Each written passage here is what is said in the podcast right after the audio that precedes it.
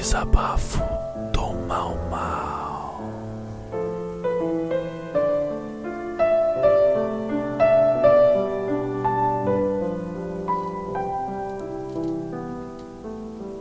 Tenho uma verdadeira alergia ao sotaque carioca.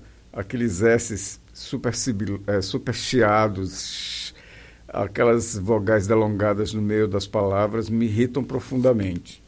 Quando falei disso no Facebook, algumas pessoas acharam que era uma implicância com o Rio de Janeiro. Eu não tenho implicância com o Rio de Janeiro. Eu acho que o Rio de Janeiro é uma cidade interessante, embora bastante decadente. Mas deixa eu explicar historicamente essa coisa da minha raiva, do meu, do, desse sotaque. A raiva é baseada na história que esse S tem, esse S Chiado, como é que ele chegou no Rio de Janeiro.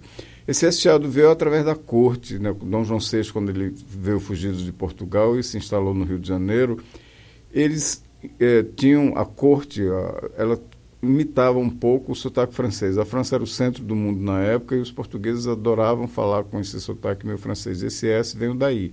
Né? Então a classe média carioca, vendo a corte falando com esse S super chiado, incorporou esse S e depois o S se espalhou pelo Rio todo.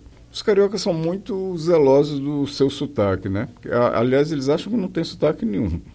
O carioca Márcio Fortes, quando foi ministro de alguma coisa no governo recente, chegou a propor que se criasse uma lei para que todos os call centers do Brasil fossem concentrados no Rio de Janeiro, para que a gente, quando recebesse aquelas ligações chatésimas, ouvisse um sotaque carioca, que na opinião dele era um plus.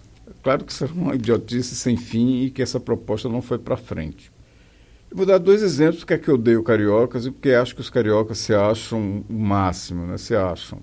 No ano passado fui fazer um trabalho em Niterói, que é considerado um subúrbio do Rio, e me hospedaram num hotel bacana na parte mais rica da cidade. Logo que cheguei, fui em uma padaria, sempre vou em padarias quando me hospedo nos lugares, e percebi que a atendente não foi muito simpática comigo. Não sei se por causa do meu sotaque não carioca ou se por causa da minha aparência. No outro dia voltei para com comprar uns salgados e apontei na vitrine, esse e esse. Ela, na maior cara de pau, me corrigiu e disse: esse e aquele. Eu achei estranha essa correção, porque na verdade eu apontei para cada salgado, então não tinha nada que falar aquele. Aquele não cabia naquele lugar, né?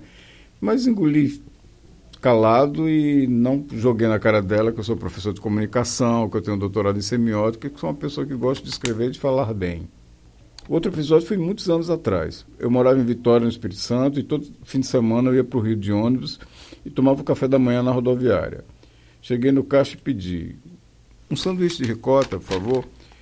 A caixa olhou para mim e respondeu e, e, perguntou: ricota? Com uns 10 ossos no meio e tudo mais. Eu falei: sim, esse sanduíche mesmo.